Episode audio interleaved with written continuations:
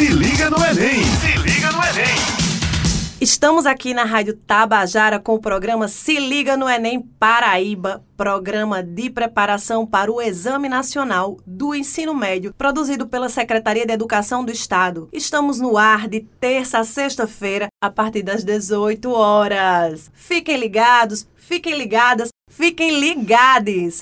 Eu sou Eveline Tamara, a sua professora de Sociologia, e hoje vou receber na sessão Estação Humanas do Se Liga no Enem Paraíba a professora doutora em Sociologia pela Universidade Federal da Paraíba, Wilka Santos. Olá, boa tarde. Espero que vocês estejam bem.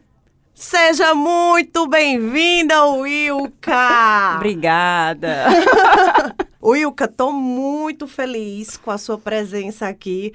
Faz muito tempo que eu estou querendo que você esteja conosco nesse momento de pensar temas que possam contribuir com os estudantes da Paraíba para a prova do Enem. E ano passado, a sociologia contemporânea se fez presente na prova do Enem com questões sobre Bourdieu, uhum. Mas eu penso que tem um autor que é muito mais pop, tão pop quanto o Papa, é, que é Zygmunt Bauman. E ele é que nem a prova do Enem, fluido. Ah! Para isso também escolhemos o título desse nosso podcast, que é O que é essa tal de modernidade? Então vamos começar, né? Primeiro, quando a gente fala de modernidade, a gente tem que saber quem é que está falando. Porque os estudiosos, quando vão falar sobre modernidade, cada um fala uma coisa. Então, na teoria, não existe uma definição do que é essa tal de liberdade. O que existe é quando é que ela começa, o cenário histórico, que é a Revolução Industrial, o momento em que surgem várias indústrias e o momento que é a Revolução Francesa. Isso é o que a gente pode datar como modernidade, mas não tem uma data de fato, um ano em que a gente fala assim, pronto, a partir de agora começa essa tal de modernidade. Ai, eu amei que teve, teve, tivemos aquela aquele pequeno lapso do o que é essa tal de liberdade. Fazendo referência, assim, aos anos 90, porque nós somos cringes. Vocês não estão nos vendo, o que eu lamento muito. Porque sim, são duas professoras lindas, maravilhosas. Estão perdendo, né? Mas é isso, um pouco cringes também, por isso essa tal de liberdade e essa tal de modernidade, que tem tudo a ver, né? Tem tudo a ver as duas coisas, ou não? Ou não, fica aí a questão. E aí, como se dá essa construção de modernidade? Porque tem tudo a ver modernidade com sociologia. Uhum. Primeiro que a sociologia lá surge exatamente com essas duas evoluções, né? Porque antigamente, o que, que era ciências humanas? Não existia. As pessoas eram tratadas como coisas e depois que passaram a ser vistas como, de fato, algo social. Agora volta a ser visto como coisa. Mas aí, pauta para... outro podcast. É outro podcast. Mas quando a gente vai falar sobre Bauman, especificamente, ele vai dizer que a modernidade tem o seu período sólido e o seu período líquido. E o período sólido é quando ela surge, de fato. Onde tem aquelas estruturas mais densas, aquelas regras, aquela é, instituição. Para tudo é uma instituição, tudo é muito rígido. E só com o passar do tempo é que vai vindo uma necessidade de mudança. Só que nessa modernidade sólida, quando acontece, já surge com a tentativa de modificar alguma coisa. Só que ainda é uma modificação muito rígida. Muito assim, você percebe o que está acontecendo de mudança, porque não é uma transformação. É só um encaixe. Coisa que muda, com o que Bauman vai chamar de fluidez, né? De liquidez. Antes de Bauman chamar de liquidez, e aí é, essa palavra, né, a modernidade líquida, que seria a denominação dada ao período histórico que nós vivemos agora, né, a contemporaneidade, Isso. é intitulada por Bauman de modernidade líquida. Isso. Mas antes dessa denominação, existia uma discussão que era viver a pós-modernidade. Exato. Bauman tem mais de 50 obras. Então, até 2000, 2002, ele falava, ele falava a nomenclatura pós-modernidade. Porque ele acreditava que a modernidade tinha acabado, de fato. E aí ele começa a construir toda a sua crítica, porque Bauman, ele é muito confundido, porque as pessoas acham que ele está elogiando a modernidade líquida, mas na verdade ele, tá, ele começa toda a sua crítica sobre a pós-modernidade. O que, que é isso, pós-moderno? A gente sabe o que não é, mas não sabe o que é. Então, será que realmente a modernidade acabou? Será que a gente está falando realmente de uma pós-modernidade? E aí, em 2000, 2002, ele fala assim, não acabou não. Então, vamos mudar aqui esse percurso, e aí é quando ele vem com a modernidade líquida. De fato, a modernidade continua existindo, só que nos faz entender que há uma falsa liberdade. Isso é muito interessante, porque assim, é, quando a gente começa a se construir, né, do século XVIII para cá, do século das grandes revoluções, do surgimento da sociologia, da necessidade de uma ciência que explique os fenômenos sociais, porque as transformações sociais elas são profundas. Nós temos nesse momento também é, essa conceituação e aí agora eu vou evocar Medo. pai da sociologia que é Emily Durkheim, uhum. né? Que ele que vai nos trazer esse, essa conceituação e essa noção das instituições, família, Estado, igreja, escola, que é essa virada moderna, né? Essas instituições, tal como você coloca, rígidas, mas que para o que era antes já trazendo uma noção de liberdade, de individualidade para a gente. Uhum. Então, já temos é, uma mudança de época, que de fato é a mudança de época, né? A gente sai do medievo para a modernidade, temos uma mudança de época.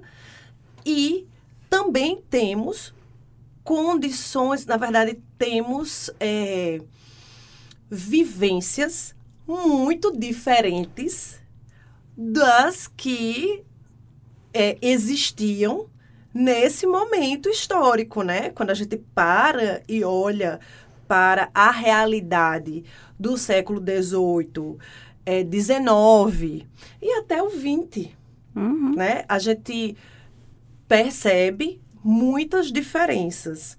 E aí existia essa discussão de todas essas diferenças nos trazem então para uma nova mudança de época, que é que seria, né, que foi intitulada por um tempo de pós-modernidade, mas que depois Bauman chega a essa conclusão dentro dos seus estudos e que eu acho assim fenomenal enquanto cientista quando ele tem a coragem de se rever, teoricamente. E isso é ciência, porque se não pode ser refutado, não é ciência. Exato. de se rever e dizer assim: olha, eu até agora falei que era pós-modernidade, mas eu estou revendo isso. E eu estou nomeando erroneamente. Uhum. Não é pós-moderno que a gente vive. É uma modernidade diferente, que a gente pode chamar de líquida. E aí, por que líquida? Wilka? Porque se a gente for pegar uma água, ela só ganha corpo quando ela está encaixada em algum lugar, em algum recipiente. Aqui temos uma garrafa de água e ela ganhou uma forma, a forma da garrafa. Joga ela no chão. Ela vai perder essa forma. Então, Balma, ele joga aquela frase, né? Modernidade líquida, o tempo em que nada foi feito para durar. E aí eu acho bem interessante quando a gente está falando sobre esses processos de, de transformação de contextos, para a gente também se tornar um crítico desses autores. Veja bem, Balma, ele mudou a sua teoria com base nos clássicos, pensa totalmente diferente, mudou a sua própria teoria. Então, quando a gente está estudando sociologia, a gente não pode ficar, ah, é isso mesmo, está tudo certo, os autores tinham razão. Conte quando surge com a sociologia. Ele é o fundador de uma ciência sociológica, só que numa perspectiva positivista. Então, vem do Kai me fala, não é nada disso. Mas também vem outros autores assim, Durkheim também não é nada disso. Então a gente tem que estar o tempo todo se criticando, pensando, não é se desrespeitando, mas uma crítica reflexiva mesmo. E aí essa modernidade líquida que Balma traz é justamente isso. Os líquidos, eles não têm forma, a não ser que a gente coloque ele em algum recipiente por, durante algum tempo. E se a gente for pensar dessa forma, levando para todos os setores da vida, as instituições passam a ser mais flexíveis, algumas estruturas passam a não existir mais. Se a gente for pensar a concepção de pandemia, tecnologia, o que, que era o professor antes, o que, que é o professor agora, já mudou totalmente. Tem profissões que surgem, a gente não sabe por quanto tempo vai durar. Então é disso que está falando. Nada foi feito para durar. Isso é bom e isso é péssimo ao mesmo tempo. É, eu estou agora pensando quando você fala da questão das profissões e quando na nossa geração, abrindo agora de novo o parêntese das duas gatinhas cringes aqui, e eu estou né, falando disso porque é, é uma coisa que eu gosto muito de discutir, que é a questão geracional. Quando nas nossas gerações a gente pensou a possibilidade de pensar em ser influenciadora, uhum. influenciadora digital. Nem existia esse conceito de digital. Exato. Quiçá, sabe, assim, de influenciador até poderia existir quando a gente pensa é, num lugar de liderança, de alguém que uhum. influencia. Mas a questão do digital, de só mostrar sua própria vida e indiretamente influenciando as pessoas. E é porque Palma não teve acesso a redes sociais como TikTok, né? Não, só é, a Facebook. Ele teve a Facebook, ele faz essa análise, né, dos amigos, Exato. do conectar e do desconectar. É, quando a gente pensou nesse tema e nós conversamos antes, né, para trazer essa conversa para cá, a gente falou muito sobre a questão da liquidez que ela reflete nas relações pessoais. Exato. E aí eu queria que você falasse um pouco sobre isso. Primeiro que Balma vai dizer que a perspectiva da liquidez é que tudo é mercadoria, né? Então, se não é vendido, não tem, não tem vida, não tem porquê, não tem valor. E aí, essa questão do Facebook, por exemplo, quando ele dá uma palestra enorme falando sobre as relações, ele falou assim: no meu tempo, eu, tinha, eu contava nos dedos, eu tinha, eu tinha três amigos. Hoje em dia, eu vejo no Facebook pessoas com mais de mil amigos. Como é que isso é possível? E dá uma, aquele time, né? E fica olhando para a plateia. E depois ele fala: não é possível. Na verdade, a liquidez faz com que a gente não tenha mais aquele vínculo, né, de realmente saber com quem eu posso contar. E se ele tivesse no tempo do Instagram, ele ia falar muito sobre essa questão do eu sigo. Quem é que gosta de ser seguido de fato na vida real? Ninguém.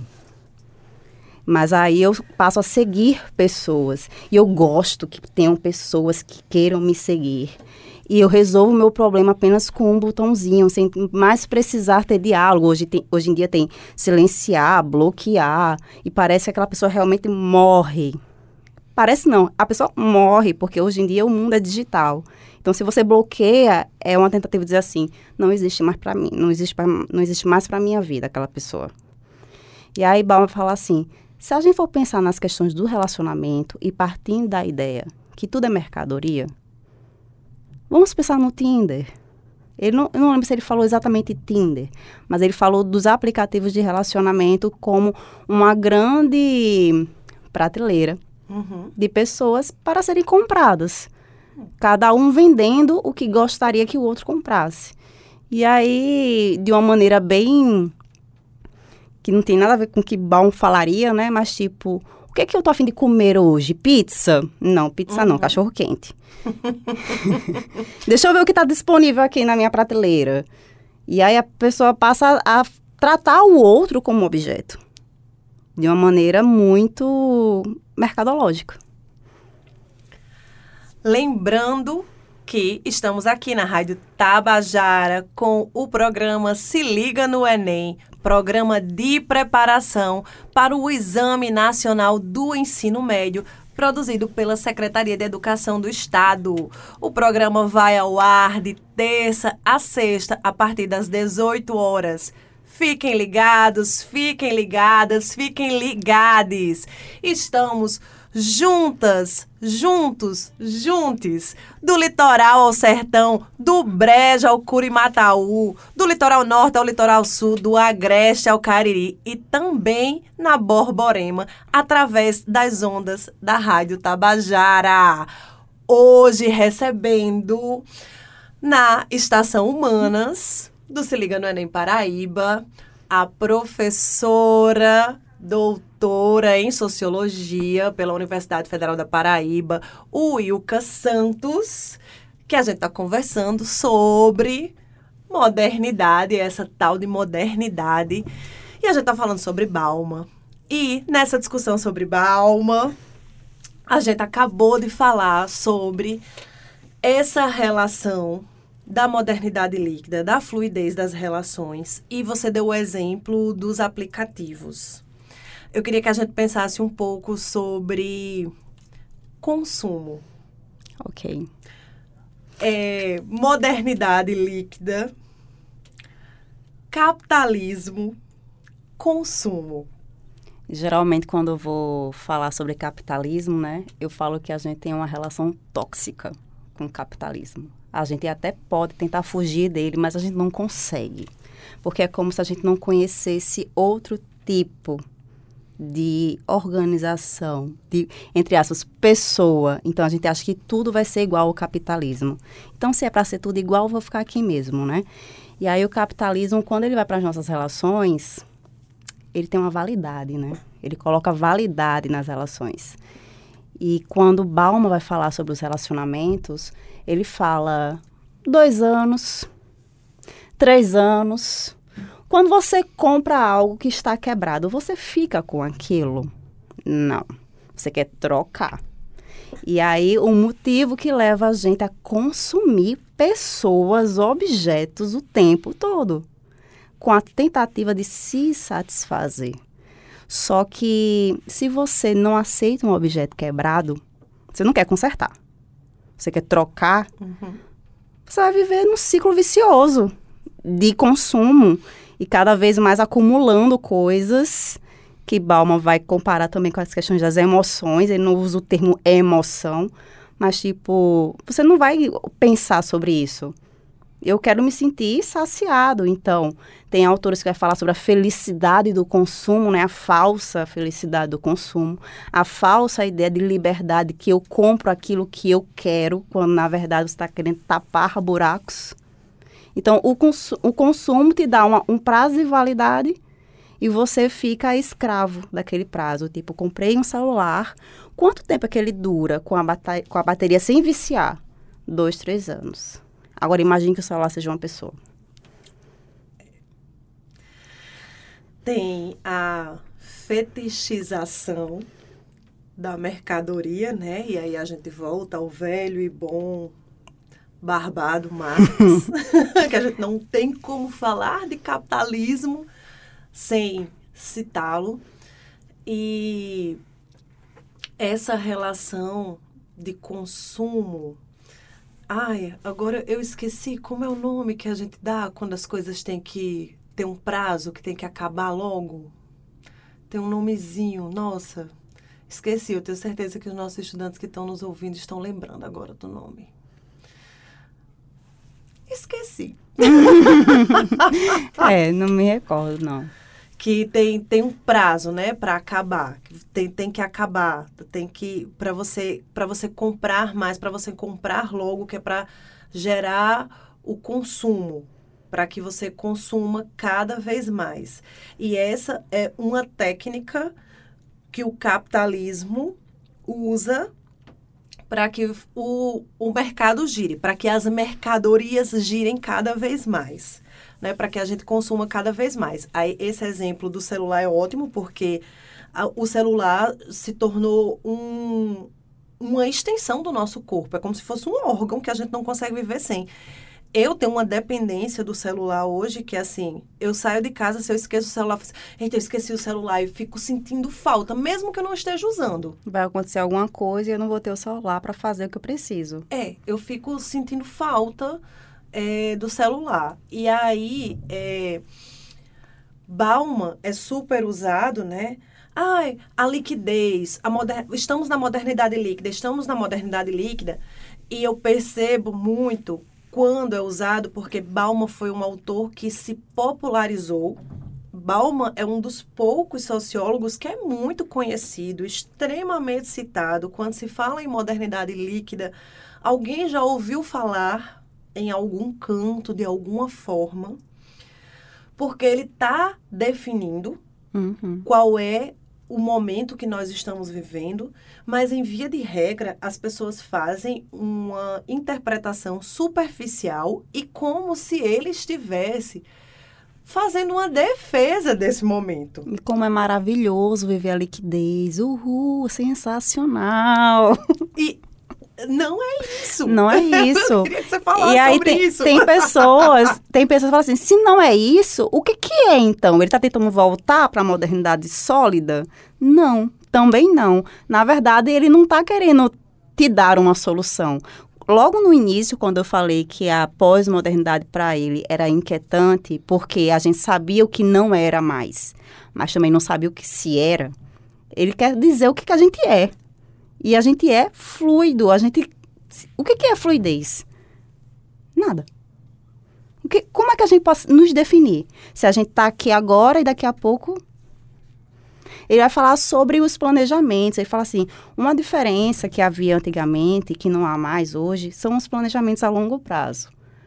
Primeiro que eu não consigo planejar algo se eu não sei nem se eu tô afim da mesma coisa daqui a pouco. Então, quando ele fala isso, ele não está falando para a gente voltar. Ele está falando o que, que a gente se tornou. E a gente tem que se segurar aqui. Porque voltar também não era interessante. Voltar era muito rígido. E para ter qualquer mudança, ele fala, era uma grande revolução. Para ter uma migalha. Uma migalhinha. E na liquidez, a gente tem essa ideia de que está vivendo uma liberdade absurda, quando na verdade a gente não sabe nem para onde vai. Porque tudo tá tão assim, fluido, derretendo, né? A gente derreteu o sólido. A ideia de Balma é essa, derreter o sólido. Mas derreteu para o quê? Para qualquer lugar. E é um, é, é um desfoco. A gente não sabe para onde está indo. Quem não sabe para onde vai, Qualquer caminho serve. É, qualquer caminho. Até o de volta. e não é isso que ele quer. Ai, lembrei agora, não vamos deixar os nossos estudantes sem essa informação. Produtos feitos com prazo de durabilidade estabelecido se chama obsolescência programada. Nossa. Ai, gente, não podia deixar vocês sem essa, né? Porque a gente, isso é uma palavra muito usada. E difícil. É, obsolescência programada é, é, é difícil mesmo. Mas aí aproveitem, se vocês não lembravam, aproveita e anota aí. Obsolescência programada é uma estratégia mercadológica do capitalismo para fazer com que você consuma os produtos cada vez mais. Então, se antes o exemplo do celular ou do computador ou de qualquer bem de consumo que era feito para durar muito, agora é feito para durar pouco, cada vez menos tempo. Ele tem aquele prazo limite, por mais que você é, tenha todos os cuidados possíveis para que não quebre, deu aquele tempo X, ele vai quebrar. E aí, voltando agora a essa discussão de Bauman e dessa transferência que se faz dessa relação com os objetos e essa objetificação das relações de interação com as pessoas complica demais. A gente entra em questões éticas. Total. Assim, não que o que a gente tivesse antes fosse ético, né? Porque eu também Não. penso que não era uma rigidez baseada na ética. Vamos esquecer o que tinha antes, vamos É, focar no agora, né? Porque o que tinha antes a gente Não era bom, não era bom, Não é exemplo, não é, não é exemplo. Não era bom, não era bom. Mas é, essa ideia, de fato, né, de falsa liberdade, a ideia de que a gente consome o que quer, quando a gente sabe que não consome porque a gente consome o que o capital manda a gente consumir, a gente tem o tempo todo os nossos desejos sendo direcionados. Então a gente tem um poder de escolha tal qual o teclado de um piano. Eu não lembro qual é o sociólogo que dá esse exemplo do teclado do piano, mas tem um dos sociólogos que diz que o seu poder de escolha está ali tal qual o teclado de um piano. É, você tem aquelas teclas e aquelas notas. Você pode fazer a música que você quiser, mas dentro daquelas teclas e daquelas notas. Eu faço você acreditar que você tem escolha, mas na verdade eu estou ditando as possibilidades. Você tem daqui até ali, faça agora a sua música. É, e aí a gente vive, né, essa falsa liberdade e transfere para as relações pessoais e que Balma traz a palavra que eu, eu acho muito interessante quando ele define assim, as in- que na modernidade líquida as relações humanas, as interações humanas, que também é uma palavra que a gente gosta muito de usar na Uhum. sociologia, né? O que é que a gente estuda? A gente estuda as interações humanas. Isso. Elas são fragilizadas. E é aí que ele começa a falar dos pontos negativos, né? Tipo, olha, gente, eu não estou falando só como é bacana a liquidez. Eu estou falando que quanto mais fluido, mais frágil, menos a gente vê, mais, mais cedo a gente perde. A gente, com, a gente começa a construir algo que pode ter poder, mas não tem base. Então, por exemplo, quando você falou de, de Karl Marx, a, o fetiche né, da mercadoria, eu lembrei muito sobre o conceito de exército de reserva. Hoje em dia, nos concursos públicos, abrir um edital, você fica louco querendo fazer quando você vai ler exército de reserva. O que, que é isso? o que, que é isso? Isso é você colocar... É, entra naquele... Na ideia do, da escolha, né? Tipo, eu estou escolhendo, mas eu não estou sendo escolhido. Eu posso ser que seja um dia e esse exército de reserva faz com que a gente fique num banco mesmo, esperando o momento de fazer acontecer. E nem sempre acontece. E aí, quando a gente vai para a questão da mercadoria, para a questão supérflua, para a questão da fragilidade, e Balma vai dizer assim: por que, que a mercadoria passa, pa- passa a ter mais significativo do que as pessoas? Porque a gente vê sentimento nelas. A gente não vai comprar qualquer mercadoria porque a gente quer. A gente vai comprar porque a gente vai se sentir bem comprando. E as pessoas a gente vê como objeto porque a gente quer que elas nos saciem. Sim. A gente não vê sentimento nas pessoas. O sentimento acaba quando ela vai embora. Uhum. Coisa que os objetos, isso não acontece. Os, os objetos não se locomovem, né? Não. E aí a gente vê, né, as- os grandes comerciais vendendo, né? É, os seus. Não vou nem fazer publicidade aqui. Mas su- suas grandes marcas falando que se você comprar, você vai ter uma família feliz, você vai ter autoestima, você vai ter a vida resolvida. E a gente não passa mais ver isso nas pessoas. Sim. A gente vê isso nos objetos. É isso, isso é muito interessante, porque isso é uma estratégia de marketing. As propagandas, elas não vendem mais o produto, mas elas vendem o estilo de vida que aquele produto pode te garantir. Então, quando você está consumindo essas marcas, você está consumindo o lugar social que essa marca te coloca e também a sensação de prazer que consumir aquele produto pode te causar. E que não, não significa que consumir vai te causar, mas que o estímulo da propaganda fez com que você criasse na sua cabeça o desejo e a ilusão. E aí isso é muito interessante, né? A ilusão. Uma ilusão não é real. Não existe. Não existe. Ilusão é uma coisa que não existe. Então você cria uma fantasia de que quando eu tiver aquilo em mãos, quando eu possuir aquilo, eu também vou ter, eu vou ter aquela sensação e eu vou viver aquilo que eu vi na propaganda. E aí que vem a fragilidade. Porque eu, eu não sei o que. Eu estou achando que as coisas vão resolver a minha vida, mas não está resolvendo. Então, vai vir a questão da fragilidade, vai vir a questão do consumo, vai vir a questão. Tudo que Balma fala é tipo: as pessoas estão atrás de algo que elas não sabem o que é. E aí ele fala da solidão e da segurança, que aí são mais outros dois conceitos que ele traz e que eu queria que a gente comentasse, uhum. que nosso tempo também já está chegando ao fim. Mas ele fala dessa condição que nós temos, que a fragilização das interações sociais, dos nossos vínculos, nos levam à solidão.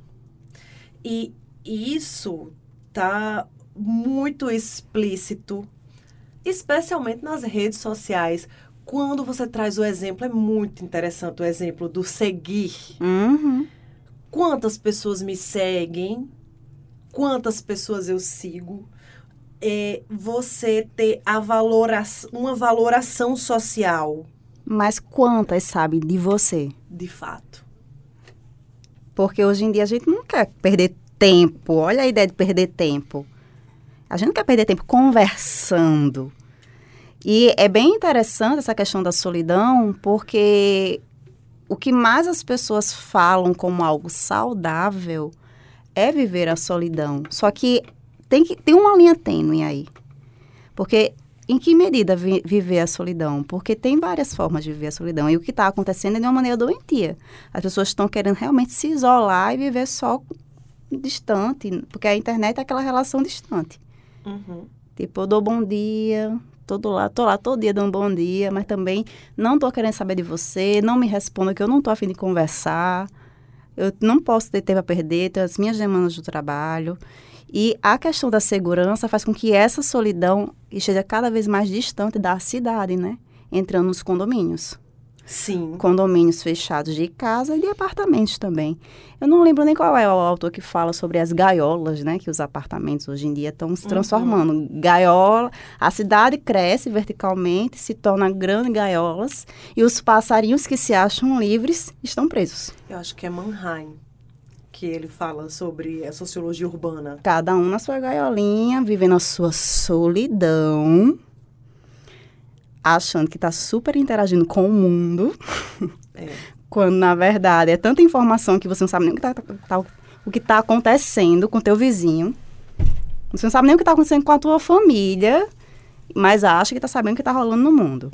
Uhum. E aí, Balma fala, é uma tentativa falsa de segurança. A gente não está seguro. A gente não encontra essa segurança nos condomínios. Quem disse? Que te, qual é a segurança que você está procurando? Segurança de quê? Está fugindo de quê? O que é?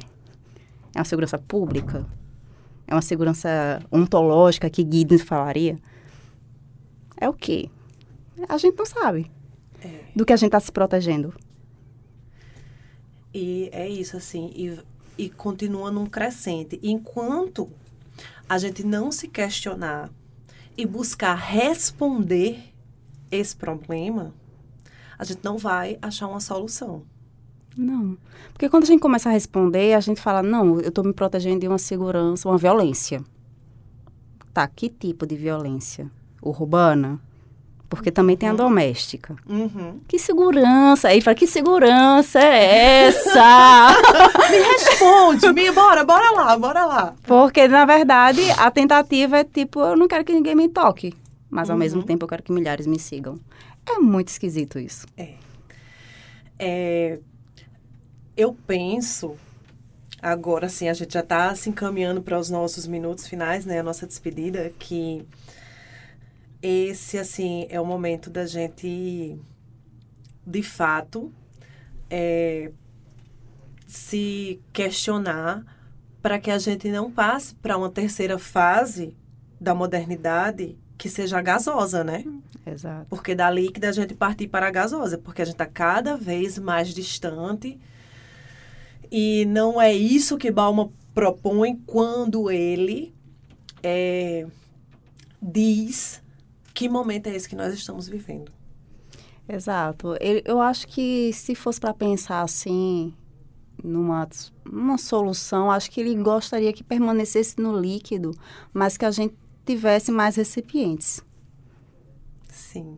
Porque aí sentiria, eu acho que a segurança vem da durabilidade, sabe? Eu não consigo confiar naquilo que não dura. Então vem a- o conceito que Balma também usa de confiança. Segurança é confiar. Tá Na bom. modernidade a gente não confia. Como é que eu vou confiar numa coisa que é hoje não é daqui a pouco? Então a gente tem que repensar muita coisa, especialmente o nosso modo de produzir, né? Já que a gente transferiu a lógica do modo de produzir bens de consumo para as interações sociais, já que por mais que a gente divida em camadas para que fique didaticamente compreensível o que nós estamos dizendo, tudo está acontecendo junto e misturado. Exato. Tanto é que nas questões do Enem não precisa aparecer, segundo Balma, não precisa aparecer a modernidade líquida, não precisa. Ela pode surgir esse assunto numa charge que fala sobre as questões atuais de tecnologia. Balma está ali. Então, para resolver a questão do Enem, não tem que se focar nesses conceitos, tem que estar fluido, de fato. Analisando qual é o mundo que eu estou vivendo. Peraí, onde é que eu encontro Balma aqui? Olhar para a cidade e ver Balma tá ali, Marx continua ali. Porque esses autores são vivos, não Sim. são, né, pessoas que são robôs. Eles estavam falando de um mundo. Será que o mundo deles ainda é o nosso? E também, e assim, a ideia de quando levar para a redação, lembrar que foi ele que disse isso. Foi ele que disse, é muito importante É, isso. de essa, tipo, essa é uma dica que é, fica, é, de, de se- lembrar de dizer. Na hora da redação é outra história. É, É outra história. Segundo Balma, ele disse isso, É. embora eu não concorde. Né? Eu não- tipo, misturar as coisas, não. Tem que lembrar. Eu não concordo, mas Balma disse. Ele disse, é. Exato. Wilka, muito obrigada. Deixa aí você com palavras finais, despedir dos nossos estudantes. Foi muito bom estar aqui com vocês. Eu espero que a gente tenha conseguido trilhar um pouquinho o pensamento de Balma, porque realmente são muitas obras em que ele vai falar sobre vários setores da vida. Aconselho ler algumas ou então até resenhas para se tornar um pouco mais dinâmica. Mas é isso, eu espero que a gente tenha tentado fazer com que vocês tenham refletido um pouco sobre as nossas relações, os nossos ambientes, o que que a gente é, o que que a gente quer se tornar. Será que é isso mesmo? Será que a gente já desistiu? E, e que eu tô te explicando para te confundir. Exatamente. e já dizia Marx, né? Tudo que é sólido Se desmancha no ar. é isso. Muito obrigada, galera. Fiquem ligados no nosso programa que vai ao ar de terça a sexta, a partir das 18 horas. Beijinhos. tchau. tchau. Se liga no Enem! Se